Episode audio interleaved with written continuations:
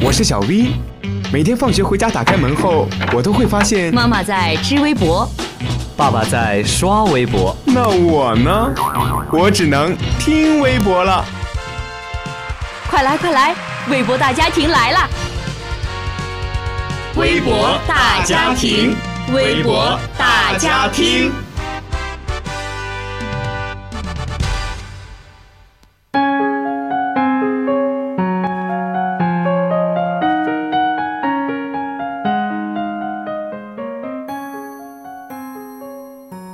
听众朋友们，大家好，欢迎收听本期的微博大家听，我是俊棉。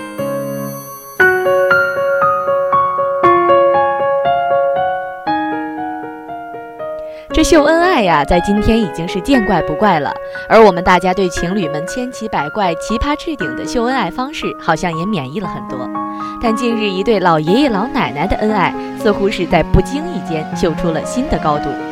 近日，安徽绩溪县八旬老人张奶奶来到绩溪县瀛州派出所补办二代身份证，民警告诉张奶奶耳环需要摘下来，那奶奶呢谢绝了民警帮忙摘取的好意，一个电话叫来了几公里外的张爷爷。张爷爷虽然眼睛老花，但摘耳环的动作却是很麻利。张奶奶说：“老头子给我摘了几十年耳环了，别人摘我怕疼。”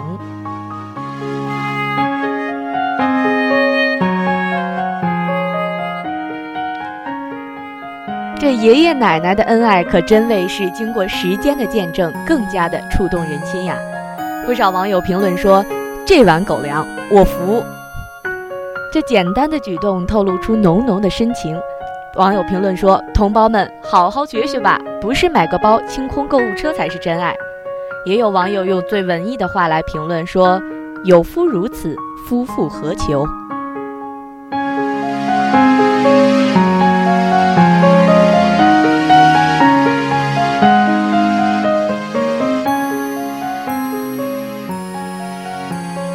印尼中爪哇省，一只悲伤的小猫因过度想念过世的主人，竟然在主人坟前守了一年之久，常常可以听到它躺在墓地前忧伤哀嚎的声音。有好心人路过会过来喂它，但是却无法把它带走。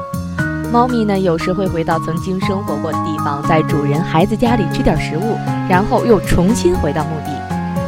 相信听到这里，大家内心啊都会有所触动。那其实啊，就像网友说的那样，我们不仅仅是动物与主人的关系，有时候我们是朋友，是精神寄托，是一种没人能了解的感情。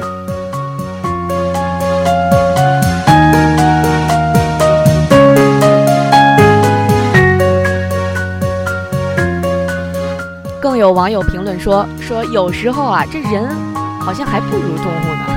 动物啊，知道你对它好，它会穷极一生的来追随你。”之前在网上的那只狗狗也是一样，人总是自诩最高等的物种，但其实，在这些可爱的动物面前，你就是它的朋友，就是它的家人。所以，请善待动物，即便是流浪的。你可以不爱，但请不要伤害。